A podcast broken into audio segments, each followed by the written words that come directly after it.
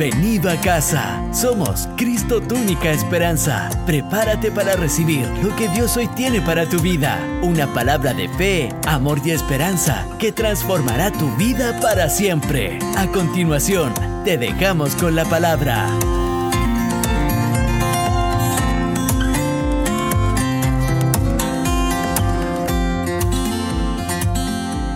Yo quiero hablar con, con ustedes hoy es acerca de las crisis. Mire, cuando uno busca en internet, en los diferentes diccionarios, la definición de la palabra crisis me sorprendió tantas definiciones que parecen que no son contradictorias, pero muchas de ellas sí son contradictorias. Así que yo busqué la que a mí más me gustaba y servía para mis propósitos porque realmente tengo el convencimiento de que esto se acerca más. Dice, situación grave y decisiva que pone en peligro el desarrollo de un asunto o un proceso. Da un ejemplo, dice, la crisis económica frena la expansión y la creación de riquezas de un país. En algunas zonas del sector minero se encuentra en crisis. Eso es solo un ejemplo, no nada profético. También el otro significado dice situación difícil de una persona o una cosa. Sencillo, claro y preciso. Ahora podemos dar un sinfín de ejemplos para lo que es una crisis. ¿Qué es una crisis desde mi mirada y tal vez de la suya también? Un despido, una enfermedad, un quiebre matrimonial, el término de una relación amorosa, no tiene que ser matrimonial, puede ser un pololeo, puede ser una ilusión. El quiebre de eso parece que además tiene más peso en la juventud y en la adolescencia, entonces parece que el mundo se cae, pero no desespere, porque ese corazón que se enamoró se desenamora y se vuelve a enamorar. Así que no se ahogue, no se desespere, va a salir a flote. También podríamos hablar acerca de un revés en los negocios, un problema económico, algo que no supimos enfrentar, algo que, que estamos pasando, no sé, en la familia, un engaño, un engaño acerca de estafas, por ejemplo, ¿cierto? Un asalto, una situación violenta. A lo mejor no, un asalto a nosotros, pero hoy día en este mundo caótico, algo que hemos tenido que enfrentar en el exterior que nos dejó así como medio tembloroso. Eso puede ser una crisis, una discusión fuerte, la muerte de un ser querido. Todas estas cosas además se acompañan por ser súper sorpresivas. Nadie está esperando que estas cosas suceden. Y como no estamos esperando que sucedan, no estamos preparados para enfrentar esa situación. Para mí realmente la crisis es una situación problemática que nos mete en una disyuntiva, como en una bifurcación, como en un camino a veces de, como estoy parada aquí, no sé, ¿para dónde cortar? Izquierda, derecha, centro, me devuelvo, me quedo quieta, me tiro al suelo. Eso siento yo que es una crisis, un problema que me deja eh, así desconcertada y sin saber mucho qué hacer y que demanda decisiones rápidas. Eso creo yo, esa es la definición mía de lo que es una crisis. Ahora, habiéndole dado toda esta definición, ¿cuántos han vivido una crisis? Baje la mano. ¿Cuántos están viviendo una crisis? Ay, ay, ay. ¿Sí? Ahora, ¿qué hacemos frente a esa crisis? Ya voy a ir al fundamento bíblico. No se desespere, tranquilo. ¿Sabe qué? Lo que hacemos a veces lo vemos como un sacudón emocional, como un choque, ¿cierto? Y, y la emoción nos asalta y nos engrifamos, nos enojamos, le queremos pegar a alguien, queremos romper una silla, patear un perro, morder a alguien. O a veces esa misma crisis, esa misma cosa emocional nos mete hacia adentro, nos paraliza, nos atemoriza y nos deja así, pero sin saber qué hacer. Perdidos, totalmente perdidos en cuanto a decisiones, y más encima son situaciones que demandan decisiones y nosotros no logramos articular decisiones. ¿Sabe que a veces la gente que enfrenta crisis anda tan enojado, tan, tan así como contenida que ante una mínima cosa eh, explotan, explotan en la calle, en el trabajo, con los hijos, eh, están irritables, están hipersensibles, eh, hay que tenerlos, mirarlos y tenerlos con distancia, con cuidado.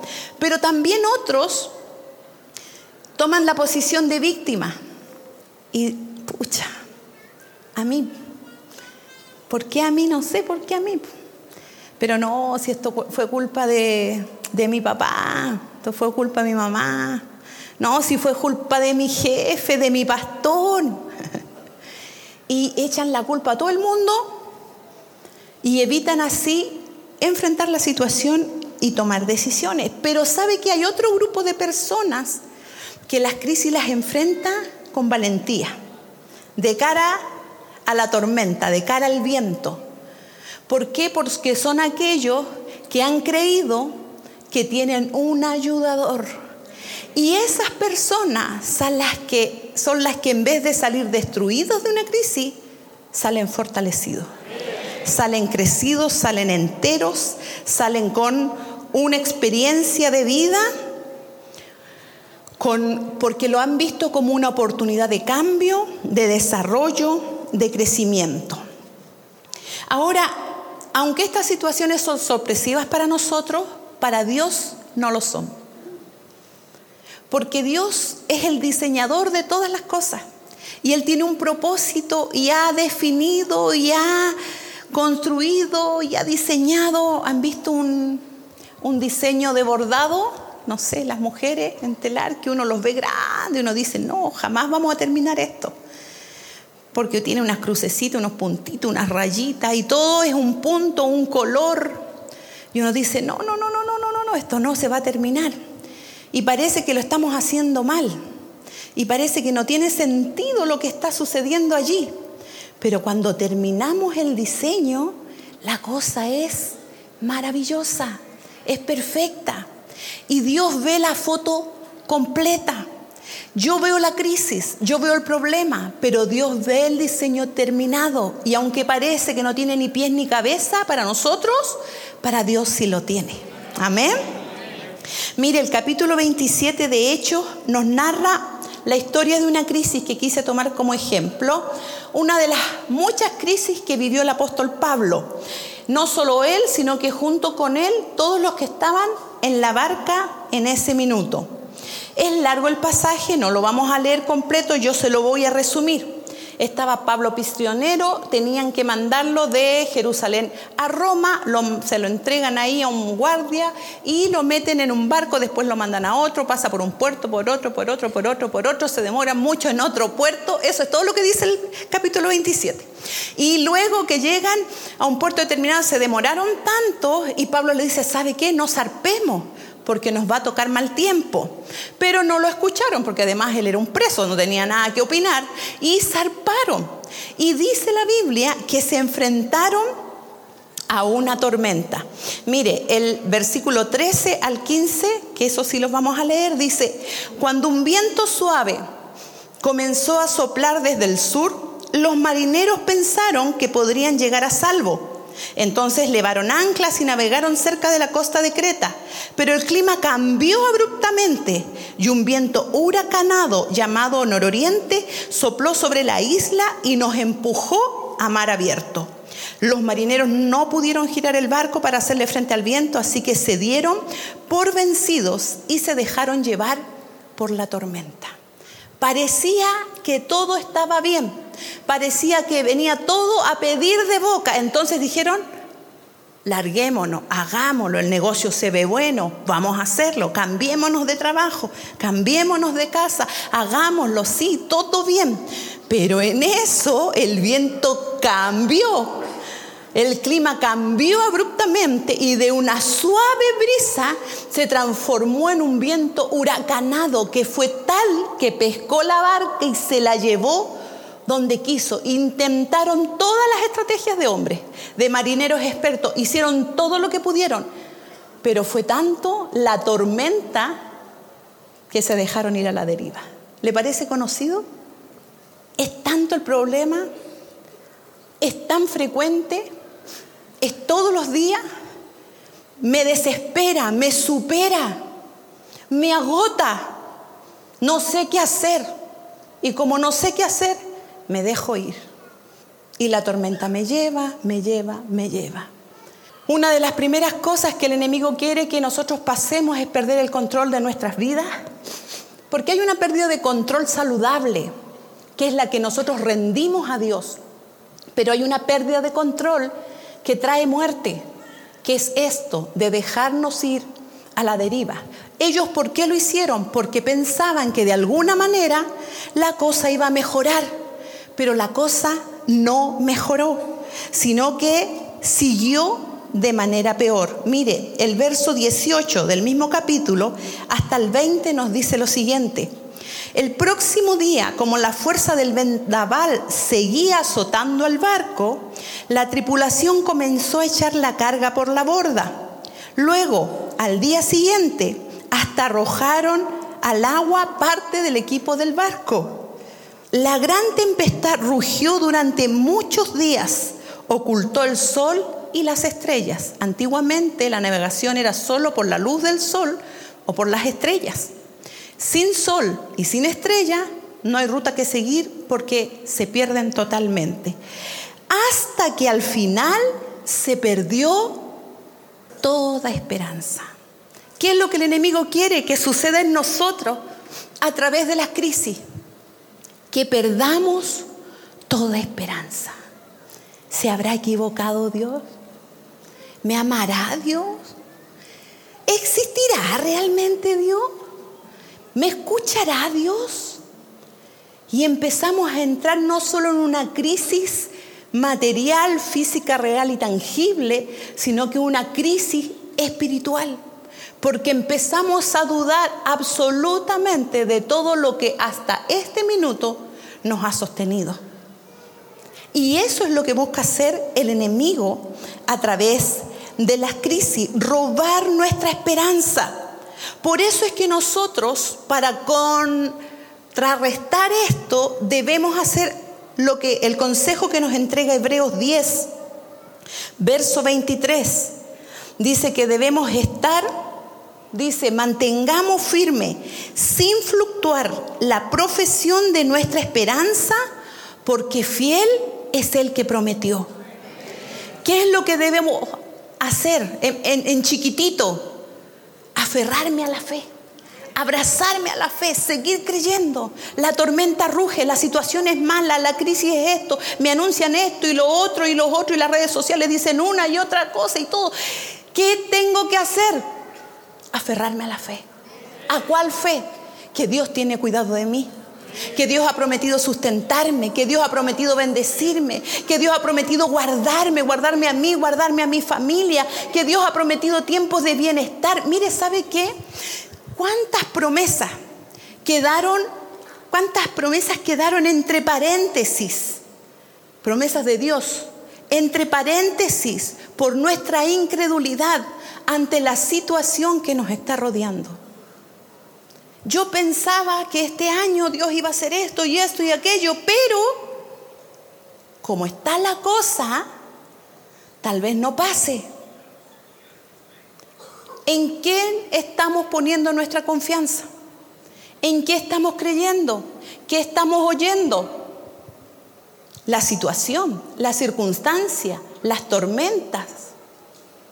Pero no estamos recordando la promesa que Dios ha hecho sobre nuestras vidas. No estamos recordando que tenemos un Dios todopoderoso. ¿Sabe lo que me gusta también de esto? Dice el mismo capítulo 10 de Hebreo, en el verso 35 y 36, dice, no perdáis pues vuestra confianza que tiene grande galardón, porque os es necesaria la paciencia para que habiendo hecho la voluntad de Dios, obtengáis la promesa. No perdáis pues vuestra confianza, que tiene grande galardón. Bendito sea el Señor porque es necesaria la paciencia para que habiendo hecho la voluntad de Dios, obtengáis la promesa. La crisis, sí, nos van a arrojar al suelo. Y sería. qué tan terrible. Mire, los, ellos en el barco primero se aferraban a todo. Después dice que tiraron hasta el trigo. Usted después va a leer en su casa todo el capítulo y va a ver que tiraron todo. Empezaron a sacar la carga, las cosas innecesarias, pero después tiraron cosas del mismo barco. Y ya estaban pensando lanzarse ellos mismos. Porque llega un minuto de crisis tal que todo pierde valor. Que todo pierde valor. Pero mientras tú tengas vida, mientras el Señor te tenga con aliento de vida y esperanza, ¿Podemos perder muchas cosas? Sí, podemos perder muchas cosas. ¿Podemos caernos y golpearnos? Sí, pero de ahí no pasa nada más. No estamos destruidos, no estamos solos y no estamos sin esperanza.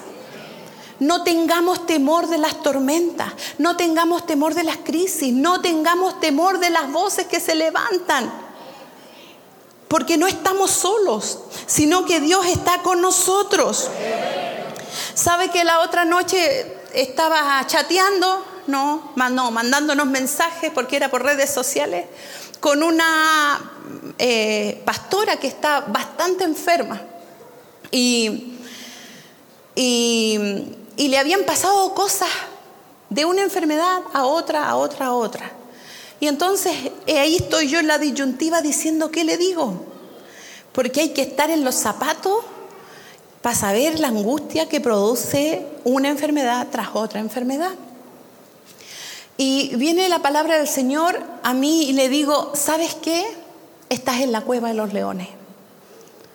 Pero aún allí Dios te va a librar. Eso bastó para que ella tomara energía y fe. Y sabe, cada vez que estamos en la crisis es como estar en una cueva con leones, con las fauces dispuestas a devorarnos. Pero sabe que aunque estemos en medio y aún en medio de las fauces, Dios está allí para librarnos. Sabe que el libro de Daniel, el libro de Daniel me conmueve porque una vez que lo metieron a Daniel en el foso de los leones, dice que viene el rey al otro día y dice que con voz triste, así lo dice la Biblia, con voz triste le pregunta, le dice, Daniel, siervo del Dios altísimo, el Dios al que sirves, habrá podido librarte de los leones. Convencido que Daniel no le iba a responder. Sorpresa cuando de adentro le grita, vive, oh rey. El Señor ha enviado a su ángel y no me ha tocado y no me ha sucedido ningún mal. Porque en medio de la aflicción no estamos solos. En medio de la crisis no estamos solos. Dios está con nosotros. No lo sé. No sé qué pasó con los leones. No sé cómo explicarlo. No sé. lo que sí sé es lo que dice la Biblia que él salió sin ningún rasguño del foso de los leones, dando gloria al Señor. Y sabe que, volviendo a la narración de, Pablo en, el, en Hechos 27, dice que cuando eh, la gente del barco había tirado todo, dice que Pablo se puso en pie y les dice, mire, ¿sabe lo, ustedes debieron haberme hecho caso? Pero bueno, ya no me hicieron caso. Dice, pero Ah, el, verso 22 y 23 y 24 dice, pero ahora exhorto a tener buen ánimo, pues no habrá ninguna pérdida de vida entre vosotros, sino solamente de la nave. Porque esta noche ha estado conmigo el ángel de Dios, de quien soy y a quien sirvo, diciendo, Pablo, no temas, es necesario que comparezcas ante César. Y he aquí Dios ha concedido todos los que navegan contigo en medio de la tormenta. Mire, ellos iban a morir en un medio de un naufragio, o iban a morir tal vez comidos por tiburones, o finalmente iban a morir muertos de hambre porque habían también lanzado la comida. O sea, el fin de ellos era perecer. Sin embargo, el ángel de Dios apareció a Pablo en medio de esa tormenta y le dijo, no temas, no te va a pasar nada porque hay un proceso que tú tienes que cumplir. Y también se ha concedido que todos se salven contigo. Y esa palabra fue la que sustentó a Pablo y no solo a él. Dice que había más de 200 personas en esa nave. Y todos aquellos salieron con bien. La historia es entretenida, ese es el capítulo 1. Usted puede seguir con el capítulo 2 de esta serie y va, va, a ir viendo todo lo que va pasando. Siguió con un montón de peripecias Pablo, pero de todas Dios lo libró. Y lo que más me asombra es que nunca, nunca hubo una falta de palabra en medio de la crisis. Siempre Dios se apareció a hablarle en medio de la crisis. Siempre Dios tuvo cuidado de eso para sustentarlo. ¿Sabe qué? Dios va a hablarnos en medio de la crisis. Dios nos va a hablar por un mensaje, Dios nos va a hablar a nuestro corazón, Dios nos va a hablar por la palabra, Dios nos va a hablar en medio de la crisis. Y hoy lo que nos está diciendo es, mantengan la fe. Mantengan la fe, no se temoricen, mantengan la fe, aférrense a la fe. No escuchen las otras voces, sino que crean a la palabra que yo les he enviado a cada uno de vosotros. A mí me asombra ver a mi esposo, si él sigue haciendo planes. Él sigue, él sigue, él sigue. El otro día escuchaba una prédica de Cash Luna y él decía que la gente de fe tiene un funcionamiento mental diferente a todos los demás. Y yo estoy totalmente de acuerdo con eso. Y sabe que yo lo veo y, y de repente uno le dice, oye, pero igual podríamos considerar, él hace una pausa y sigue haciendo el plan que se estaba haciendo. ¿Por qué? Porque no respondemos a las circunstancias ni las situaciones del entorno. Respondemos a la palabra que el Señor nos dio, respondemos al mandamiento, al llamado que Dios nos dio, respondemos a la responsabilidad que Dios nos ha entregado y eso es seguir predicando el Evangelio, seguir alcanzando al que está perdido, seguir levantando una voz de esperanza. Eso es lo que Dios nos ha mandado, por lo tanto no podemos detenernos porque el mundo quiera o porque no quiera, porque estemos de acuerdo o porque no estemos de acuerdo, nosotros tenemos que seguir haciendo lo que Dios nos dijo que hiciésemos. Amén. Por lo tanto, no vamos a perder la esperanza y tenemos que tener la certeza de que Dios está con nosotros. Pero no siempre es todo tan instantáneo. Muchas veces tenemos que esperar y cuando hablamos de fe también hablamos de paciencia. No podemos, no podemos decir que tenemos fe si no hemos esperado. Me gusta mucho el Salmo 40, que dice, pacientemente, no, lo tengo en la otra versión, dice, con paciencia esperé que el Señor me ayudara. Y Él se fijó en mí y oyó mi clamor. Me sacó del foso de la desesperación, del lodo y del fango. Puso mis pies sobre suelo firme y a medida que yo caminaba me estabilizó. Me dio un canto nuevo para entonar, un himno de alabanza a nuestro Dios. Muchos verán lo que Él hizo y quedarán asombrados, pondrán su confianza en el Señor. Bendito sea el nombre del Señor, pacientemente. Si yo espero en fe, pacientemente en el Señor, ¿qué va a pasar? Varias cosas. Primero, que Él se acuerda de mí, oye mi clamor. Segundo, me saca del foso, me saca del lodo cenagoso. Luego pone mis pies sobre piso firme, sobre peñas, dice la otra versión. Y dice esta que a medida que camino me estabiliza, me da firmeza, me da seguridad.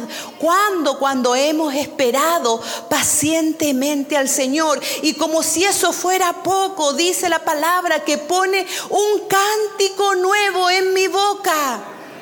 ¿Cuándo es que andamos cantando solos? ¿Cuándo es que la gente anda tarareando? ¿Le ha pasado que de repente uno se sube a un ascensor y la gente está cantando? Eso no pasa seguido, porque generalmente uno se sube al ascensor y está toda la gente así, mirando los números del ascensor. Pero a veces uno se sube a un ascensor y la gente está tarareando. O uno va camino y escucha a la gente tararear. Uy, ¿qué dice uno? Está enamorado está enamorada, enamorado, está feliz, anda soñando. ¿Cuándo andamos cantando solo? ¿Cuándo tenemos un cántico nuevo en nuestra boca? Cuando la cosa está fluyendo en nuestras vidas y a nuestro alrededor. No solo el Señor te va a sacar del pozo, no solo va a firmar tus pasos, sino que también Él va a poner un cántico espontáneo en tu boca de bendición, de exaltación al nombre del Señor. Aleluya. Aún en medio de la crisis. Y tengo otro pasaje que compartir con ustedes y lo voy a hacer rapidito. Génesis 26 nos cuenta otra historia. Siempre me gusta contar una del Nuevo y una del Antiguo. Y esta nos cuenta otra historia y nos habla de Isaac. ¿Usted sabe quién fue Isaac? Abraham Isaac y Jacob. Isaac fue hijo de Abraham, el hijo de la promesa, el hijo que casi fue sacrificado, el hijo que conoció a Abraham su padre caminando en fe y en obediencia a Dios. Eh, en este capítulo, Isaac está en una crisis dice, empiezan los versículos, los primeros versículos del capítulo 26, dice, un hambre terrible azotó la tierra como había ocurrido antes en los tiempos de Abraham. Así que Isaac se trasladó a Gerar, donde vivía Abimelech, rey de los filisteos. El Señor se le apareció a Isaac y le dijo, no desciendas a Egipto, sino haz lo que yo te digo. Vive aquí como extranjero en esta tierra, y yo estaré contigo y te bendeciré. Yo con estas palabras confirmo que te daré todas estas tierras a ti y a tu descendencia, tal como le prometí solemnemente a Abraham tu padre. Haré que tus descendientes sean tan numerosos como las estrellas de los cielos y les daré todas estas tierras y mediante tu descendencia todas las naciones de la tierra serán bendecidas. Yo haré esto porque Abraham me escuchó y obedeció todos mis requisitos, mandatos, decretos e instrucciones. Entonces Isaac se quedó en Gerar. ¿Qué pasaba? Mire, contexto. Isaac tiempos nómades. Los judíos originales eran nómades. Ellos se movían donde había pasto verde. Ellos se movían donde estaba mejor la cosa. Entonces, si había hambre en un lugar, ellos agarraban las carpas, el ganado, las mujeres, todo el mundo, y se movían. Esa era la estrategia, esa era la costumbre, eso era lo que se debía hacer. Sin embargo, en este minuto, ante apenas se anuncia y se ve que viene hambre, Dios le habla a Isaac. En medio de la crisis, también, ve, en el nuevo Dios le habla a Pablo, aquí le habla a Isaac y se le aparece y le dice, no te vayas, no te vayas a ningún, sino que habita en esta tierra como extranjero. ¿Sabe que yo me acordaba tanto de los extranjeros y de los inmigrantes que hay aquí con nosotros? Porque he escuchado tanto que dicen, miren, me arranqué de mi tierra y no voy a mirarlos, no los identifico a todos. Algunos hay, son fáciles de identificar, pero la mayoría no. Entonces, me, me vine de mi tierra porque la cosa estaba mala. Llego aquí y la cosa se pone mala otra vez. Y yo estoy segura que están pensando, ¿para dónde nos vamos? ¿Cuál será el mejor destino? ¿Por qué? Porque una vez que uno ya se desarraigó de un lugar, venció eso, es fácil reinventarse y pensar de nuevo. Pero ¿sabe lo que le dice el Señor a esta gente hoy día? No se vaya a ninguna parte. Se queda aquí. Porque aquí yo te voy a bendecir. Te traje con una promesa a este país y voy a cumplir la promesa que te di. Aleluya. No le dijo, no le dijo Isaac, no se vaya, sino que habita como extranjero en este lugar. Y le da la tremenda promesa. Entonces, claro, con ese argumento, ¿quién se va? se quedó obviamente en Gerar. Y sabe que si nos saltamos al verso 12 del mismo capítulo, dice, cuando Isaac sembró sus cultivos ese año, cosechó 100 veces más grano del que había plantado. Porque el Señor lo bendijo. Mire lo que le dijo, se hizo muy rico y su riqueza siguió aumentando, adquirió tantos rebaños de oveja y de cabras, manada de ganado y de ciervo, que los filisteos comenzaron a tenerle envidia. Aleluya. Eso es lo que te va a pasar.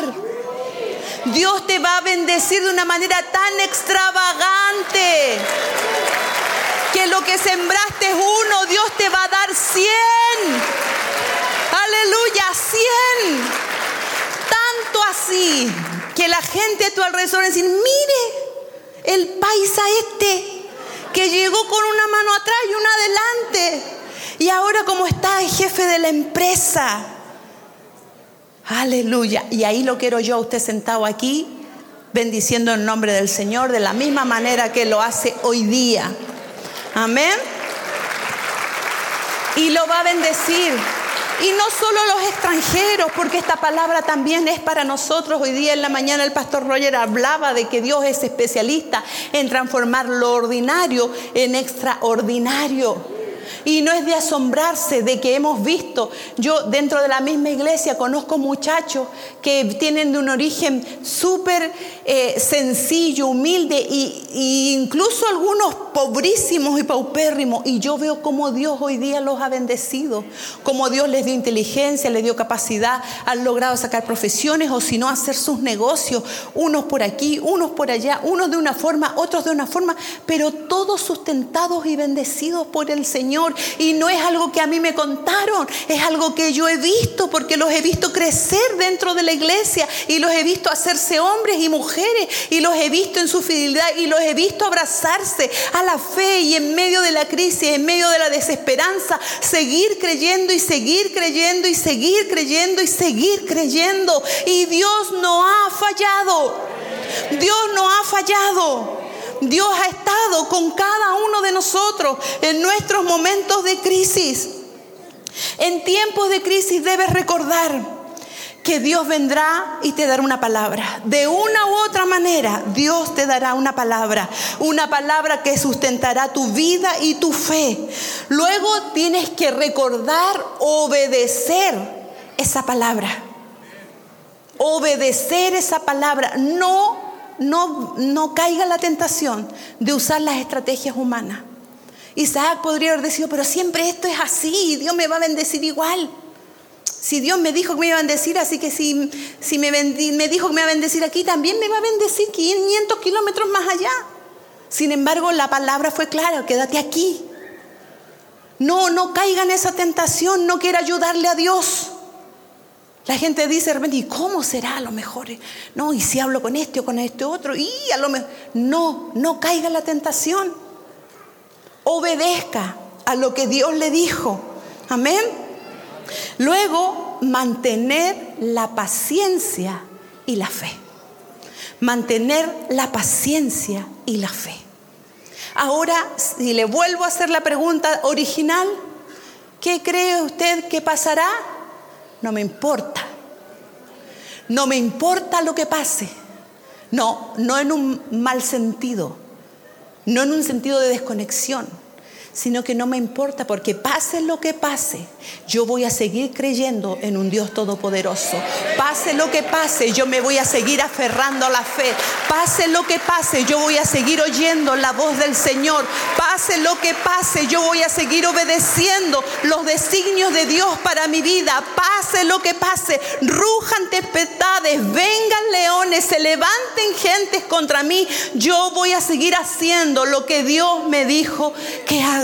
Y no importa lo que suceda a nuestro alrededor, ni mañana, ni en marzo, ni en lo sucesivo, lo que nosotros debemos hacer es seguir creyendo manteniéndonos en fe, firmes en la profesión de nuestra esperanza, sin titubear, sin, sin entumecernos, sabiendo de que Dios está por nosotros. No nos vamos a enojar, no nos vamos a entristecer, no nos vamos a paralizar, no nos vamos a arrancar, sino que vamos a hacer frente a la situación bajo las directrices del Espíritu Santo. Amén. Y en esa fe vamos a ser guardados, vamos a ser cuidados, vamos a ser sustentados. Y el Dios que fue poderoso para librar a Pablo en medio de la tempestad es poderoso para librarnos a nosotros en medio de la crisis. El Dios que fue poderoso para librar a Daniel de las fauces de los leones es poderoso para librarnos a nosotros en medio de la crisis.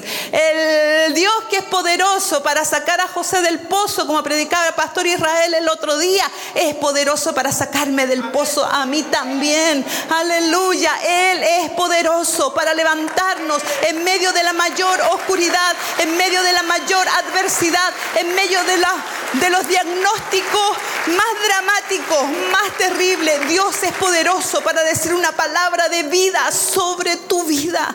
Dios es poderoso para decir la última palabra sobre tu familia. Bendito sea el nombre del Señor. Amados, amadas, no tenga temor.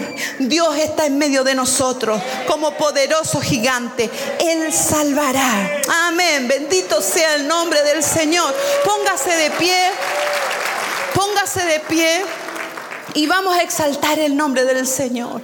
¿Cuántos están? Ya pregunté, pero ahora voy a volver a preguntar. ¿Cuántos están viviendo una crisis? ¿Cuántos de esos con la mano en alto, con una sola en alto? ¿Cuántos de esos creen que Dios es poderoso para sacarlos de la crisis? Amén. Yo le voy a pedir que usted venga rapidito hacia acá. Todos aquellos que levantaron las dos manos.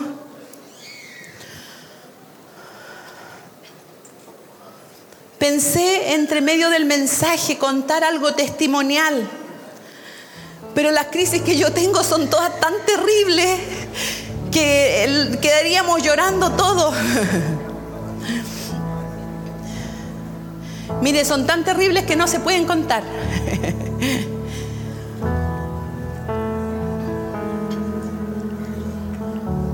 Pero sí, sí les puedo decir eh, en convicción y en verdad que en todas las crisis de mi vida Dios ha peleado por mí y Dios ha estado conmigo sustentándome.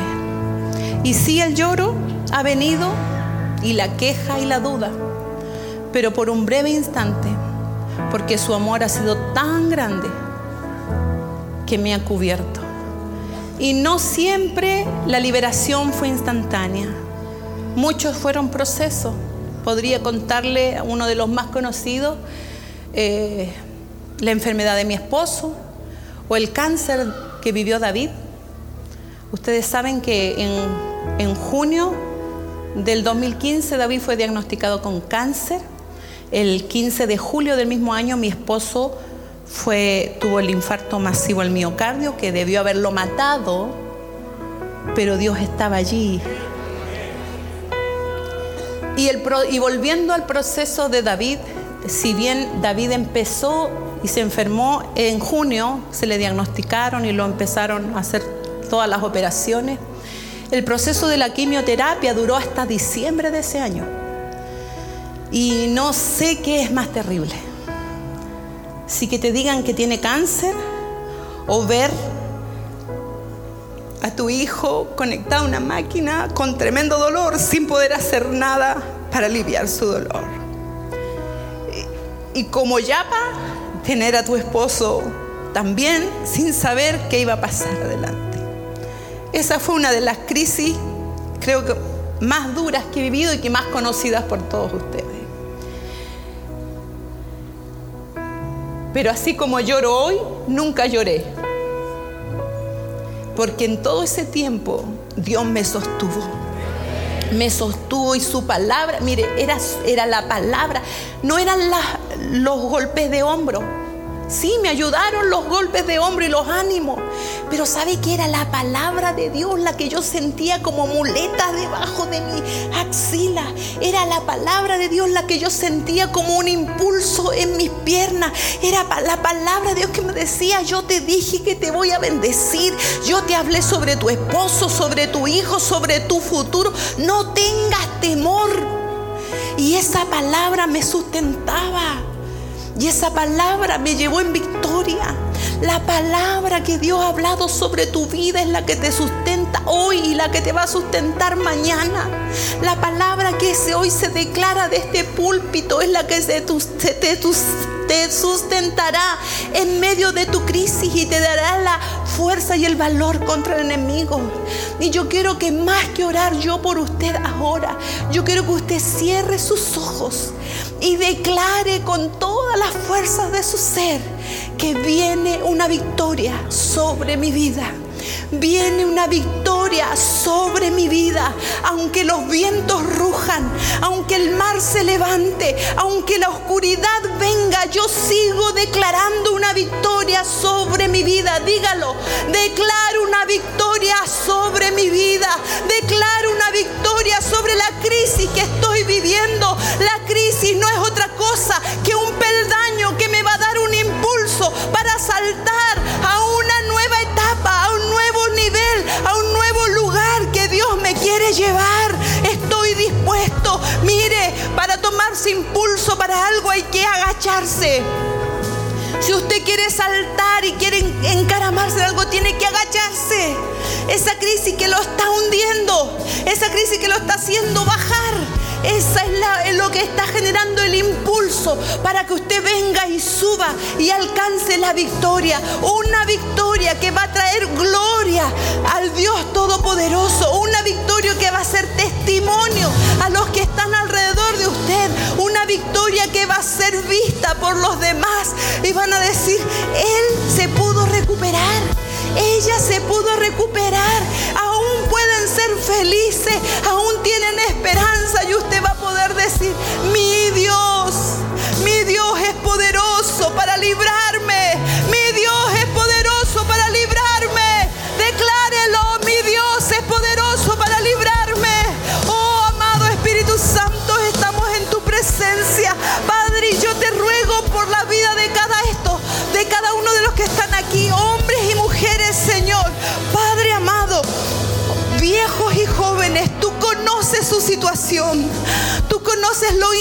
De ellos, tú conoces la circunstancia que lo rodean, tú conoces la presión que está generando esta crisis sobre su vida. En esta hora yo declaro la palabra que ellos salen a flote, que el Espíritu Santo viene a tomarlos por su mano derecha para levantarlos y para sacarlos en victoria. Yo declaro la palabra de fe, Señor, para las enfermedades. Oh Dios mío, como dice el libro de Isaías, que por tu llaga fuimos nosotros curados. Declaro sanidad sobre los cuerpos. Declaro sanidad sobre las mentes, Señor. Declaro sanidad, Dios mío. Oh, sobre cada hombre, mujer y niño en este lugar. En el nombre de Jesucristo. Declaro el bien tuyo sobre cada casa, sobre cada familia. Oh Señor, declaro tu bendición en el área financiera, en el área económica de cada familia. Abre puertas, Señor. Abre puertas, esas puertas que estaban cerradas, que esos cielos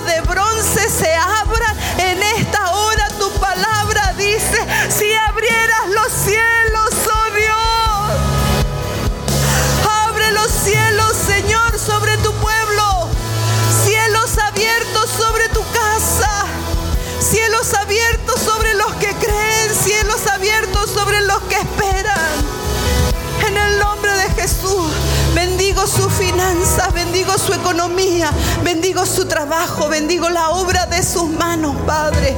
Sorpréndelo, Dios. Sorpréndelo. Dale una bendición extravagante.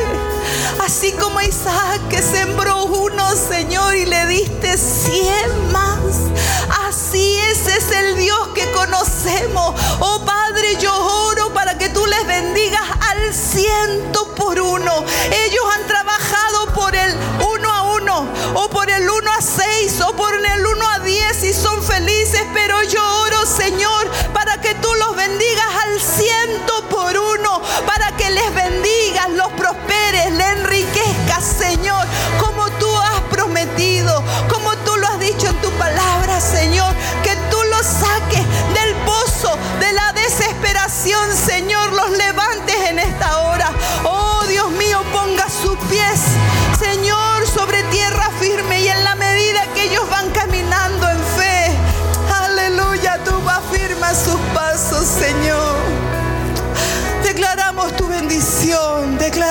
tu bendición.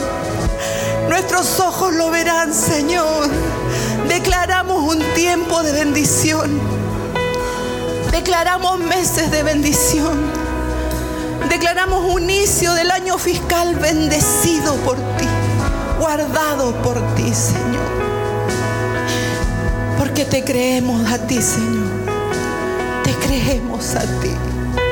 Alce sus manos y bendiga al Señor. Diga, te bendigo, Señor. Te creo, Señor.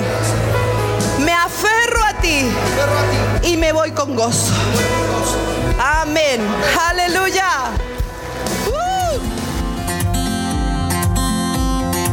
Gracias por compartir con nosotros. Esperamos que hayas sido bendecido por esta palabra. Siempre serás bienvenido a casa.